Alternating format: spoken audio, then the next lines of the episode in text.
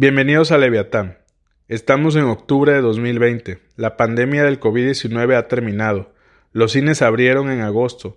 Las clases reanudaron con el nuevo ciclo escolar. La gente empezó a salir a los parques y a finales de julio los centros comerciales abrieron paulatinamente. Muchos negocios no volvieron a abrir, mucha gente perdió su trabajo. Desafortunadamente fallecieron cientos de ciudadanos. La angustia, la depresión, la ansiedad se apoderó de casi todos nosotros. Todo se hizo más lento, y por muchas semanas dormimos de día y el insomnio nos acompañaba de noche. Hicimos nuevos amigos virtuales, volvimos a platicar con amigos que tenía tiempo no hablábamos, convivimos más con nuestras familias, nos reencontramos en la intimidad del hogar y nos reencontramos con nosotros mismos. En cada noche y en cada cigarro que fumamos a la luz de la luna en nuestras terrazas. Vimos a familiares aguantar la crisis económica en sus casas, Vimos amigos angustiados cerrando sus negocios. Vimos también gente imprudente que no siguió recomendaciones y nunca creyó que el COVID-19 existió.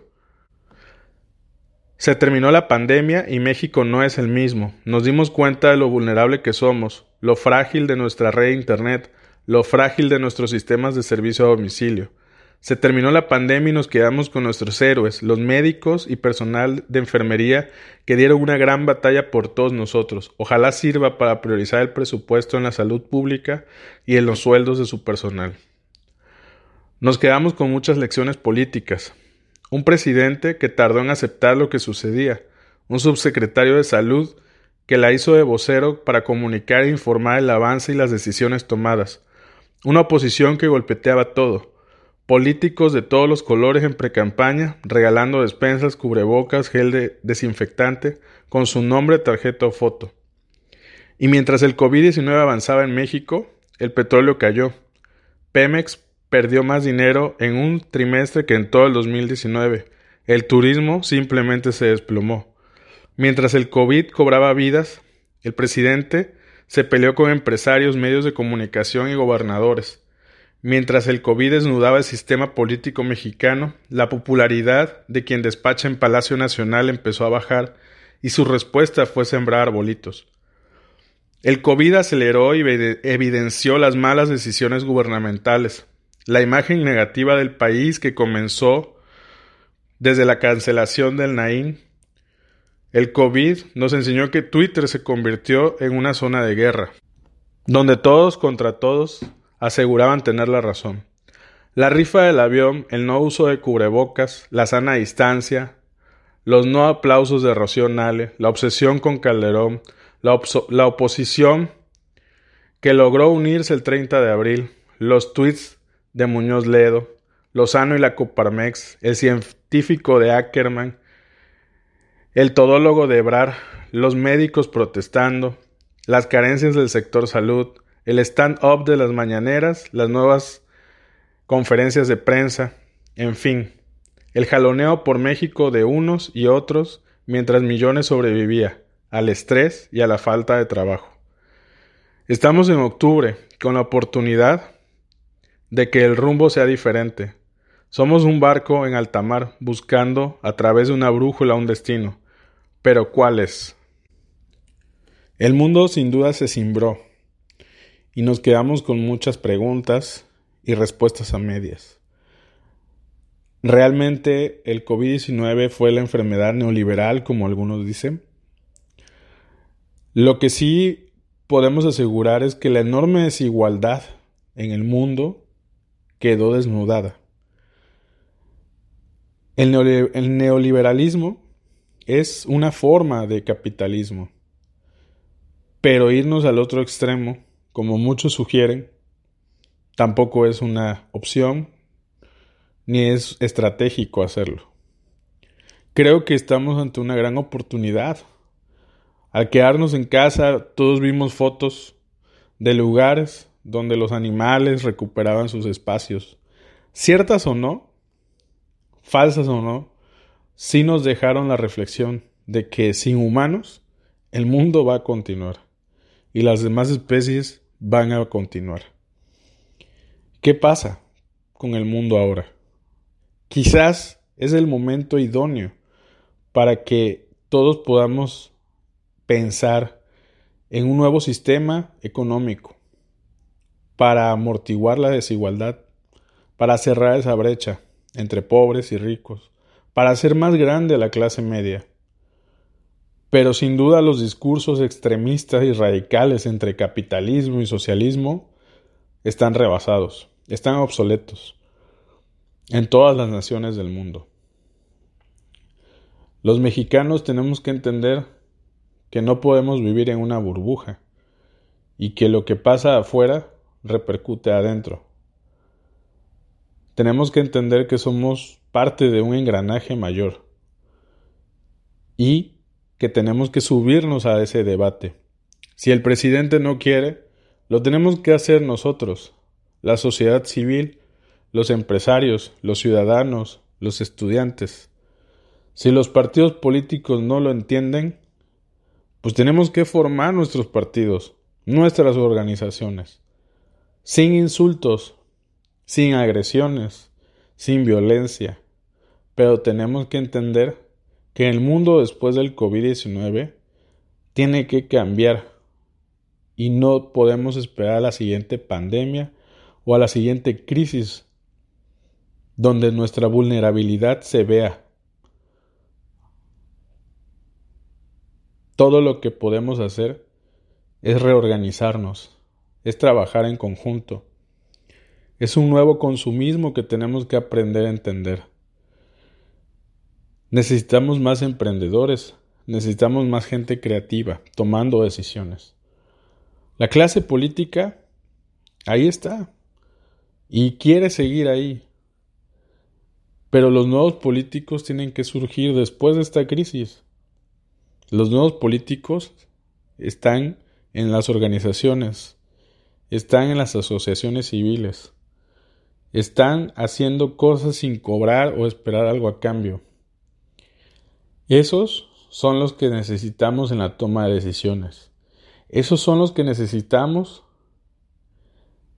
hacer valer nuestro derecho de exigir y de recordarle a la clase política que son nuestros empleados, que están en el cargo en el que están porque algunos votaron por ellos y que es temporal y que no están ahí para hacer negocios personales, que no están ahí para solucionar su vida económica y familiar. Después de toda esta crisis, tenemos que entender que o tomamos las riendas de nuestra vida y organizamos un nuevo sistema político mexicano o estamos condenados a seguir con los pésimos resultados gobierne quien gobierne. Porque a lo mejor hemos tenido y tendremos buenos gobernantes, con buena actitud, con ganas, con preparación. Pero si la sociedad tampoco se asume que tiene que ir a colaborar en la participación permanente en la política, simplemente las cosas no van a cambiar. Creo que es histórico lo que vivimos con la pandemia. Creo que hay mucho más que reflexionar. Yo aquí solamente hice un relato de lo que a lo mejor en la manera personal lo hicimos y hubieron cosas buenas. Vi gente ayudando, vi gente dando despensas sin pedir nada a cambio. Es más, sin decir su nombre. Vi gente ayudando a los hospitales con cubrebocas, con material que no tenían. Vi que la sociedad es capaz de moverse todavía. Y eso es alentador, sin duda. Vi también políticos que se humanizaron y que ayudaron, pero que no sea por momentos, que sea diario en su trabajo. Vi partidos políticos que no entendieron nada y que siguen pensando en la manera tan cuadrada con la que suelen pensar y tomar decisiones. Van a venir cosas nuevas en México nuevas oportunidades. Van a venir nuevos políticos, nuevos partidos. sin duda. Van a venir nuevos liderazgos en los estados, en los municipios. Muchos jóvenes, de todos los colores, no, no especifico con ninguno. Vi mucha gente en acción y eso es bueno. Vi muchos empresarios solidarizarse también con sus empleados, con la gente de la calle, regalando comida, pagando un sueldo aunque no se estuviera trabajando. En fin, también vi muchas necesidades de parte del gobierno. Vi mucho silencio de parte del gobierno. No vi voluntad de trabajar en equipo. Vi soberbia, vi un ego enorme en el presidente. Vi que le costó mucho trabajo aceptar que la pandemia y el COVID era algo importante. Le llevó tiempo. Al final, creo que los resultados ahí van a estar. Creo que lo que se hizo o no se hizo, todos lo vamos a saber. Pero sí creo necesario que el debate de las ideas tiene que ser con argumentos. Sí creo necesario que la toxicidad que hay en el aire de las redes sociales hay que reducirlo. Sí es necesario entender de una vez por todas que México no puede ser de un solo color. Que México no puede ser un solo país bajo una ideología nada más. Hay muchos Méxicos dentro de esta gran nación. Y todos nos necesitamos. Es estúpido pensar que el norte puede y el sur puede por su lado y el centro puede por otro. No, nos unen infinidad de cosas. Y no podemos permitir que ningún político ningún partido nos divida. Tenemos que entender que somos uno solo y que a lo mejor estamos solos, pero depende de nosotros que este gran país se defina y llegue a su destino en este mismo siglo. Que el aprendizaje de esta pandemia nos haga mejores, mejores ciudadanos, mejores en participar, en ponerle atención a lo que dice la oposición y a lo que dice el gobierno y a lo que dicen las autoridades y decir eso no es cierto o eso puede ser mejor de lo que lo estás diciendo. Sacudir a la oposición, sacudir al gobierno, sacudir al partido que también está en el poder. Si militan en un partido, métanse y transfórmelo.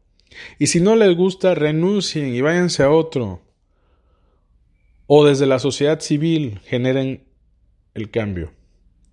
Pero nunca, nunca se den por vencidos y nunca tiren la toalla y digan, ya, que se queden con el país estos de siempre. No, no hagan eso. No hagan eso. No le dejen las decisiones a los estúpidos, a los corruptos, a los resentidos. Jamás. Ni a uno ni a otro. Tomen las decisiones ustedes mismos. Que esta experiencia histórica nos lleve a un nuevo México, a un nuevo despertar, a una sociedad más empática, más inteligente. Aquí los dejo y espero que este primer episodio les guste. La primera parte es un relato que escribí y la última parte es la reflexión final. La próxima semana publicaré el siguiente episodio de Leviatán, así que muchas gracias por escucharme y por compartir y darle like aquí en Spotify. Hasta luego.